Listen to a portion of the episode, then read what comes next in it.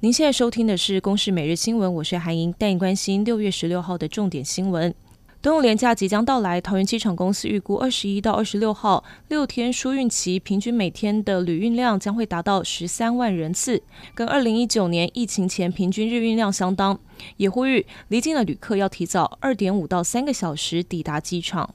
新北幼儿园的喂药案持续延烧，现在汐止某幼儿园也传出有喂药的疑云。新北市长侯友宜上午现身记者会，亲自说明，表示十五、十六号教育局进行全员家长到园检验意愿调查，专责医院土城医院十七号将会到园采检。而行政院今天由政务委员林万亿组成跨部会小组，将就厘清相关的检验标准，协助孩童安置，还有盘整各地方政府辖下幼儿园的状况进行协处。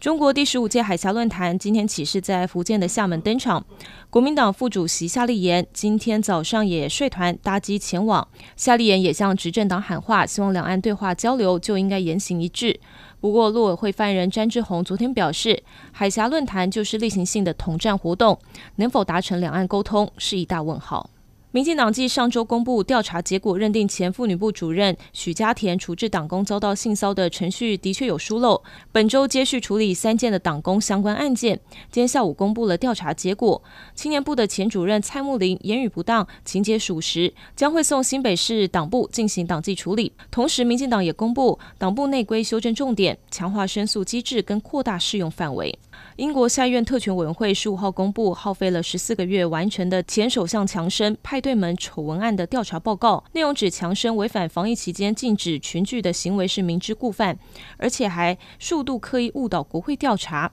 对此，强生发表一千七百字的声明回击，指责委员会对他进行政治谋杀。以上新闻由公司制作，谢谢您的收听。